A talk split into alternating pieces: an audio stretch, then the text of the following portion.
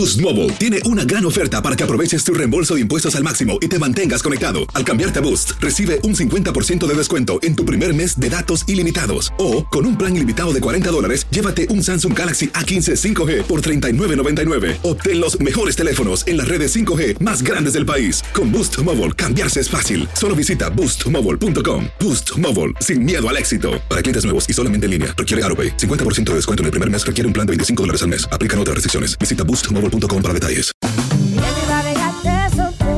Corran la voz, porque la venta para amigos y familiares de JCPenney está de vuelta. Y esta semana tenemos un cupón de 30% extra para que prepares a tu familia y hogar esta Pascua. Estos son ahorros adicionales por encima de nuestros precios bajos. Además, comparte el cupón con quien tú quieras, porque siempre es mejor cuando ahorramos juntos. JCPenney, tallas y estilos para todos.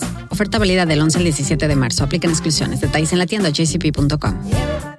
Este abril te invitamos a nuestra feria virtual Univisión Contigo rumbo a la universidad. Conéctate virtualmente con representantes de colegios y universidades en la costa este, desde Nueva York a Florida. Aprende sobre ayuda financiera, becas y otros recursos para continuar tu educación. Regístrate para asistir y para la oportunidad de ganar una tableta. Te esperamos en Univisión Contigo rumbo a la universidad del 3 al 9 de abril. Regístrate ya en univision.com diagonal universidad. Hola, soy Jorge Ramos y a continuación escucharás el podcast del Noticiero Univisión. El programa de noticias de mayor impacto en la comunidad hispana de Estados Unidos. Hoy es el miércoles 11 de octubre, es el quinto día de la guerra entre Israel y Hamas y tenemos una enorme cobertura de equipo con Enrique Acevedo reportando desde Ashkelon, cerca de Gaza, Pablo Monsalvo en Jerusalén y con nosotros desde Tel Aviv. Tras incesantes bombardeos, Israel recrudece la ofensiva contra Gaza, atacando blancos navales usados por Hamas. Mientras 300.000 soldados esperan la orden de una incursión terrestre a territorio enemigo e intentar pulverizar los centros de operaciones terroristas. Confirman la muerte de bebés y niños en el sur de Israel. Mientras tanto, el primer ministro Benjamín Netanyahu anuncia la formación de un gobierno de unidad nacional. Cada paso los bombardeos ponen a prueba la resistencia mental de los civiles. No es una guerra. Esto es una masacre. La franja de Gaza quedó completamente en tinieblas, no hay combustible para la única central eléctrica y tampoco para generadores de hospitales, complicando la atención de los miles de heridos. Se multiplican las estremecedoras escenas de los sobrevivientes del horror. Un padre intenta darle valor a sus hijas cubiertas de polvo, diciéndoles, no se asusten. Y hay por lo menos 22 estadounidenses muertos en esta guerra. Este es Noticiero Univisión con Ilia Calderón. Y desde Tel Aviv, Israel, Jorge Ramos. Hola, ¿qué tal? Muy buenas noches. Estamos transmitiendo en vivo desde Tel Aviv. Está creciendo la tensión tanto en Israel como en Gaza. No hay absolutamente ningún tipo de negociación y algo tiene que pasar. ¿Por qué? Porque el gobierno israelí no está dispuesto a que se vuelva a repetir el ataque terrorista del sábado pasado. Las cifras de muertos son las siguientes. 1.200 por lo menos del lado de Israel, 1.100 por lo menos también del lado de Gaza. Todo esto ocurre mientras periodistas y militares nos hemos empezado a acercar a la zona principalmente atacada por el grupo terrorista Hamas, y la dimensión de la masacre se empieza a notar. Pablo Monsalvo, desde Jerusalén, comienza nuestra cobertura. Recién ahora, las autoridades israelíes están teniendo acceso a los varios kibbutz, las comunidades cerradas cercanas a la franja de Gaza, atacados por los terroristas. Lo que encuentran va más allá del horror. Aquí se concentran la mayoría de las víctimas más pequeñas, bebés de pocos meses a los que les arrancaron la vida.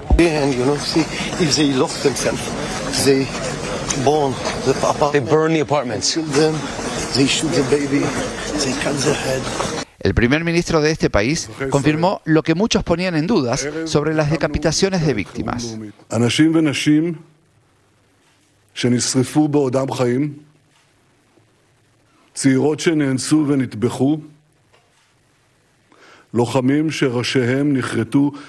En este kibutz de la ciudad de Be'eri, alrededor del 10% de su población, de mil personas, fue exterminada. También se observan los cuerpos cubiertos de los terroristas abatidos durante la defensa. Y en su huida, los miembros de Hamas se llevaron secuestradas a decenas de personas que ahora están expuestas al ataque israelí en la franja de Gaza. Los padres de Yuli siguen desaparecidos. Perdimos mucha gente eh, de la comunidad, de, de la gente de toda la vida. Y en serio, solo quiero que regresen bien. Nadie puede entender aquí por qué hubo tanto ensañamiento. No les importa la vida humana, son como el talibán, son como Daesh, son, son grupos de gente que el, el, valor humano lo tienen en cero. A ellos no les importa absolutamente nada. Otra víctima mortal es la colombiana Ivonne Rubio. Un familiar confirmó que falleció por los disparos. Pero hasta hoy no hay noticias sobre su pareja, quien la acompañaba, Antonio Mesías. Estamos esperando solamente que reconozcan todos los cuerpos. Hay más de 1.200 cuerpos, muchos de ellos mutilados, quemados. Y en medio de la desesperación por saber qué suerte corren los desaparecidos o secuestrados, continúa la contraofensiva israelí contra la franja de Gaza. En respuesta, Hamas sigue disparando cohetes hacia el territorio israelí. Una de las ciudades más golpeadas en las últimas horas es Ashkelon, al sur del país. Hoy, un misil impactó en un centro médico. Ayer, otro había caído en un hotel. Los residentes entraron en pánico. Muy nerviosa. ¿Por qué? Por todo lo que está pasando, porque no es una guerra. Esto es una masacre. Las Fuerzas Armadas israelíes desplegaron 300.000 soldados y tanques de guerra en la frontera con Gaza, lo que hace suponer que una incursión terrestre es inminente. Pablo Monsalvo se encuentra en vivo con nosotros desde Jerusalén. Pablo, ¿está muy vulnerable en estos momentos militarmente Israel? ¿Pudiera ser atacado por varios francos? Desde hace días, Jorge, hay intercambio de disparos que llegan desde el Líbano, donde opera Hezbollah. El ejército asegura estar preparado para dos frentes de batalla de ser necesario. De hecho, se reforzó la frontera norte con miles de unidades adicionales y algo muy importante, no paran de llegar reservistas procedentes de todas partes del mundo. Regreso contigo. Pablo, muchísimas gracias. Y ahora vamos a pasar cerca de la franja de Gaza. Las autoridades de Israel le han pedido a la población que se encuentra cerca que se vaya de ahí por dos razones. Primero, para evitar que haya ataques de cohetes y segundo, para preparar una posible incursión militar de Israel hasta Gaza. Una de las poblaciones más afectadas es Ashkelon y nuestro compañero, el presentador del noticiero En Punto, Enrique Acevedo, ha estado ahí y tiene este reportaje. Enrique, te escuchamos. Adelante. Muy buenas noches, Jorge. Te saludo desde la ciudad de Ashkelon, en el sur de Israel, una de las más asediadas durante estos días en la zona de conflicto. De hecho, hace poco más de 24 horas el grupo Hamas ordenó que se evacuara esta ciudad o que sus habitantes asumieran las consecuencias y desde entonces han recibido cientos, cientos de cohetes, la mayoría interceptados por el domo de hierro, pero algunos sí han terminado llegando hasta sus objetivos, principalmente afectando a la población civil. Y esta ha sido la constante en toda la zona del sur de Israel, la que sufrió la incursión del pasado 7 de octubre, los patrullajes, la presencia de militares, de fuerzas especiales de la policía, pues eh, patrullando y tratando de resolver reportes de probables incursiones de eh, terroristas en la zona que todavía permanecen en este lugar. A todos estos días después de lo ocurrido. Estuvimos en el frente, muy cerca del frente, a unos dos kilómetros de la franja eh, de Gaza. Ahí vimos a la artillería de Israel disparar proyectiles hacia la zona eh, de Gaza. Vimos también a la Fuerza Aérea Israelí con helicópteros, con aviones caza, con drones, eh, llevando a cabo bombardeos del otro lado de la frontera. Y por supuesto, pues a la población civil todavía tratando de entender qué fue lo que sucedió aquí, todavía eh, enojada, frustrada por lo sucedido, pero pues muy unidos, eh, apoyando sus Fuerzas Armadas. Hay más de 360 mil reservistas que se han enlistado y que eh, están listos para hacer llamados activos cuando la autoridad así lo requiera. Es parte del reporte que tenemos esta noche desde el sur de Israel. Jorge, regreso contigo. Enrique, muchísimas gracias por este reportaje y ahora vamos a hablar de lo que está ocurriendo en Gaza. Gaza en estos momentos está sitiada, está cercada, hay poca electricidad y es muy difícil que entren alimentos y medicinas. De hecho, entrar y salir es sumamente difícil y los bombardeos en estos momentos están afectando particularmente a la población civil y creando una crisis humanitaria. Vilma Tarazona tiene esas imágenes. Los bombardeos contra Gaza tienen a los palestinos en medio del conflicto. En la noche las explosiones sacudieron sus vidas.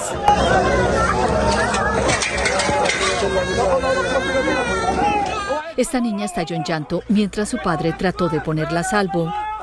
Barrios enteros quedaron pulverizados. El Ministerio de Relaciones Exteriores palestino acusó a Israel de usar bombas fósforo que están prohibidas por convenciones internacionales, versión que no ha sido confirmada. Estos hombres corrieron para rescatar a los que quedaron atrapados en sus viviendas.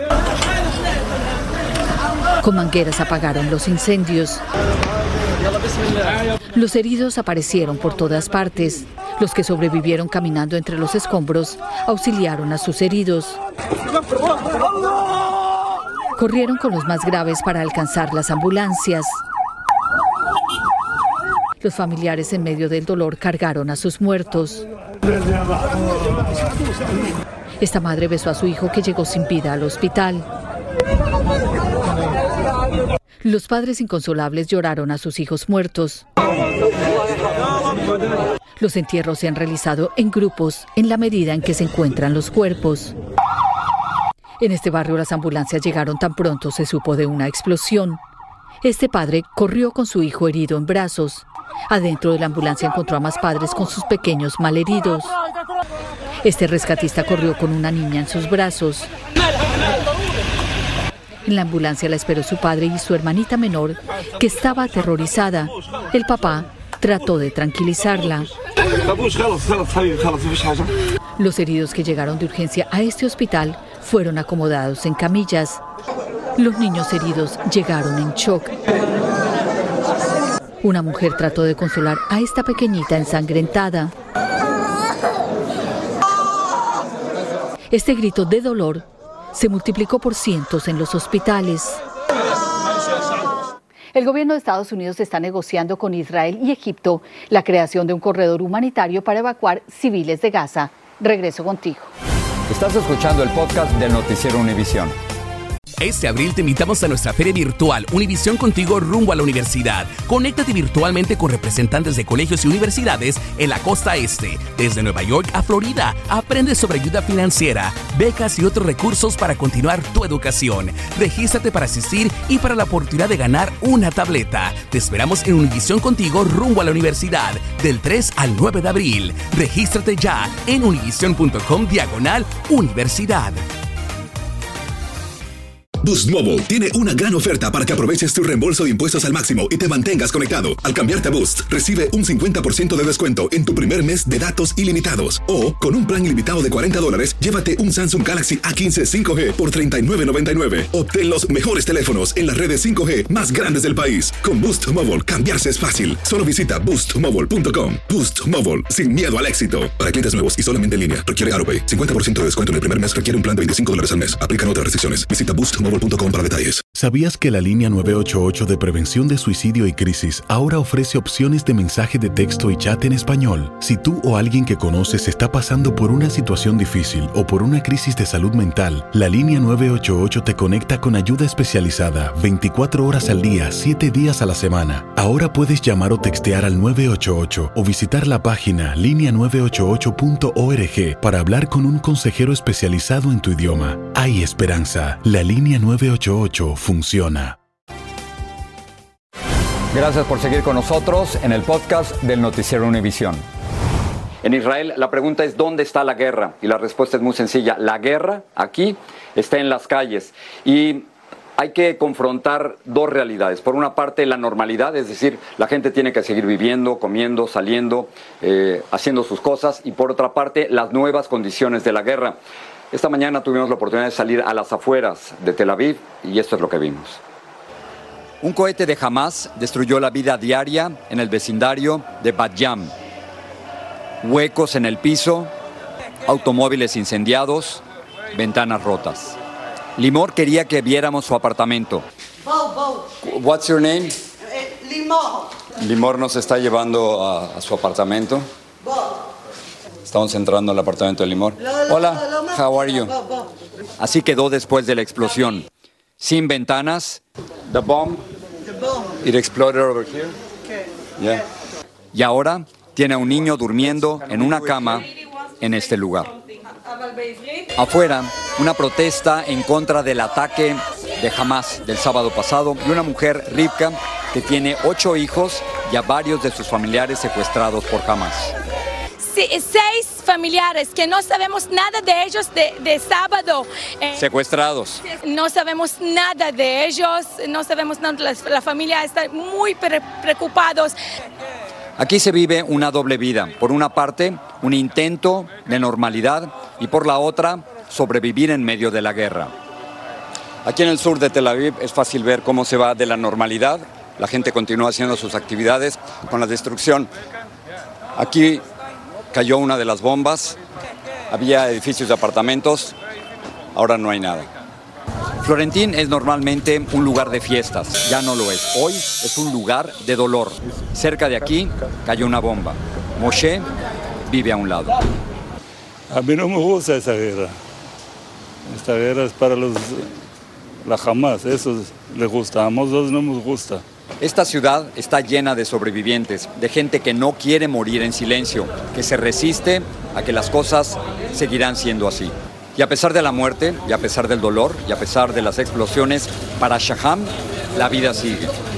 And if it's like uh, serving margaritas for, for the people in the neighborhood, And it is. it is. It's just like keep, keeping up the morale. Y como un desafío a la muerte ha decidido hacer esto, regalar margaritas a cualquiera que pase frente a su bar. Es, aunque sea por un momento, la vida ganándole a la guerra. Y así es la guerra en las calles. Regresar un poquito más adelante en el noticiero. Iliam, paso contigo. Adelante. Gracias, Jorge. Para poner en contexto lo que pasa en esta respuesta al ataque de Hamas, Israel ha venido atacando a la franja de Gaza desde el aire y el mar Mediterráneo, tratando de destruir a este grupo terrorista. Los bombardeos se han espaciado y ya están concentrados 300 mil soldados israelíes en Ashkelon y Beersheba, en la frontera con Gaza. Además, en la zona norte del país, en la frontera con el Líbano, opera el movimiento terrorista Hezbollah, patrocinado por Irán, al igual que Hamas. Muy cerca de ahí se activaron esta tarde las alarmas por un posible bombardeo con drones al norte de Israel y las alturas del Golán. Esto abriría otro frente de ataque para las fuerzas israelíes. Gracias por seguir con nosotros en el podcast del Noticiero Univisión. El desorden y la incertidumbre en el liderazgo republicano de la Cámara de Representantes podría estar acercándose a su fin. Luego de maratónicas sesiones, los legisladores republicanos escogieron a Steve Scalise como nuevo presidente de la Cámara. El representante por el estado de Luisiana derrotó a Jim Jordan en una votación secreta. Claudia Oceda nos cuenta cómo sucedió y qué pasará ahora en la Cámara Baja. Tras una votación interna y secreta, los republicanos finalmente escogieron a Steve Scalise como candidato del partido para presidente de la Cámara de Representantes. Pero algunos se fueron con pocas ganas de hablar. ¿Por quién votó usted? Ah, Vamos a ver qué pasa en el Pleno, nos dijo esta legisladora. Pero ese voto para oficializar el liderazgo de Scalise nunca ocurrió porque muchos planeaban votar por el líder destituido. Yo voy a votar siguiendo votando por, por Kevin McCarthy. Para otros, Jim Jordan, aliado de Trump, es el preferido. Entre ellos el congresista George Santos, quien enfrenta 23 cargos federales, el más reciente robo de identidad para beneficio propio. Yo no, no robé a nadie, especialmente mis donantes y mis, mis apoya- apoyadores. Son las personas que me pusieron aquí. Scalise, quien sobrevivió a un tiroteo masivo y padece de leucemia, necesita todos los votos posibles para asumir el liderazgo. Debemos de mandar un mensaje al mundo que la Cámara está abierta y trabajando, sostuvo. Scalise, un republicano tradicional, solo puede perder cuatro votos republicanos y tiene que ganar a los miembros más extremistas de su partido. En Washington, Claudia Uceda, Univision. Pasamos a México. El huracán Lidia azotó el estado de Jalisco como categoría 4 antes de debilitarse a tormenta tropical. Golpeó con vientos sostenidos de 140 millas por hora a Puerto Vallarta y otras comunidades de la costa, causando estragos que las autoridades están tratando de evaluar. Más de 1.300 efectivos de varias agencias del gobierno y las Fuerzas Armadas ayudaban en las labores de rescate. La guerra que desataron los ataques terroristas de Hamas a Israel ha revivido la preocupación sobre la seguridad en las fronteras de los Estados Unidos. Legisladores republicanos critican al gobierno Biden por la falta de control en el cruce de personas desde México. Además, surge la pregunta de si el gobierno tiene suficientes recursos para garantizar el arresto de sospechosos de terrorismo, como nos informa Reina Rodríguez. Ahora que hubo esto en, Israel, sí estamos pendientes en eso, porque hemos cruzado muchos inmigrantes por estar, especialmente aquí en Eagle Pass. El alguacil del condado de Maverick asegura estar en alerta tras el ataque de Hamas a Israel. Y siempre tengo esa preocupación. ¿Quién está cruzando? Puede ser un terrorista, puede ser algo de un cartel. Más de dos millones de inmigrantes cruzaron de manera irregular de México a Estados Unidos en el último año. Including people on the terrorist watch list from all over the world. El número de detenciones de personas en la lista de vigilancia de terrorismo del FBI aumentó significativamente. El congresista republicano Steve Scalise hizo un llamado bipartidista para mejorar la seguridad en la frontera. Y es que de acuerdo a CBP se realizaron 151 arrestos de migrantes con vínculos a la lista en el año fiscal 2023 en comparación con 98 arrestos en 2022. Only 19 terrorists did what they did on September 11th. Las personas consideradas una amenaza para la seguridad nacional, incluidos terroristas y espías, son prioridad para el arresto y la deportación bajo las actuales leyes migratorias.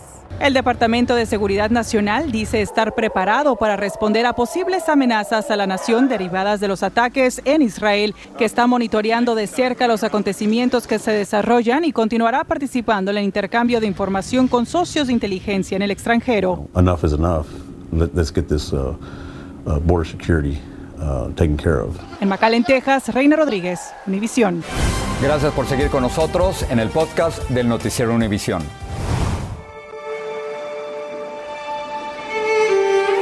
Continuamos en vivo desde Tel Aviv y ahora tenemos la historia de una joven colombiana que fue al festival de música que fue atacado por los terroristas de Hamas. La situación fue tan difícil que ella llamó por teléfono a su papá para despedirse y luego, mejor que ella nos lo cuente esto se salió de lo normal, eh, la cantidad eh, y la potencia de bombas que escuchábamos que caían. Eh, en ese momento yo y, mi amigo de nombre Itamar nos fuimos en mi carro para escapar de las bombas. Lo que no sabíamos es que estaban esperándonos afuera terroristas con metralletas atacando. Cuando nos refugiamos empezamos a, escuchar disparos eh, y nos asomamos y una pareja, que por cierto árabe, empezó a, a, gritarnos que nos escapáramos, que están asesinando a gente, que huyamos. Que por cierto esa pareja árabe fue asesinada por los mismos terroristas. Todo el tiempo guardábamos silencio, eh, estábamos en unas condiciones eh, muy infamantes, luchando con miedo por nuestra vida. Eh, en ese momento yo llamé a mis padres por teléfono para despedirme de ellos. Cuando le digo a mi papá que, que puede ser que no, no vuelva a casa y que si me pasaba algo, eh, mi papá no entendía qué le estaba diciendo, por qué. Y le expliqué que nos dispararon y que nos estaban persiguiendo y que no sabíamos qué estaba pasando, pero que se cuidaran y que podía ser que yo no volviera a casa. La verdad es que es un milagro que yo esté aquí. Y me duele por toda la gente que, que no pude tener la misma suerte que yo. Es el poder estar aquí viva, contándole a todo el mundo la experiencia y lo que está pasando en este país. Y también es, los amigos que perdí. Mataron amigos, desaparecidos, raptados, gente inocente que no le hizo nada a nadie. Y nos mataron a sangre fría, sin podernos defender. No había nadie, el país no estaba listo para esto. Y conforme pasa el tiempo, más encontramos las verdaderas dimensiones de ese día, de ese día de la masacre. Historias como la que acabamos de escuchar, que solo ella puede contar, pero que muchos otros no. Con esto llegamos al final del noticiero. Gracias por estar con nosotros. Muy buenas noches desde Tel Aviv. Ilia, buenas noches. Testimonios muy dolorosos. Gracias, Jorge, a ti y a todos nuestros compañeros por su trabajo para mantener informada nuestra comunidad. Nos vemos mañana. Así termina el episodio de hoy del podcast del Noticiero Univisión. Como siempre, gracias por escucharnos.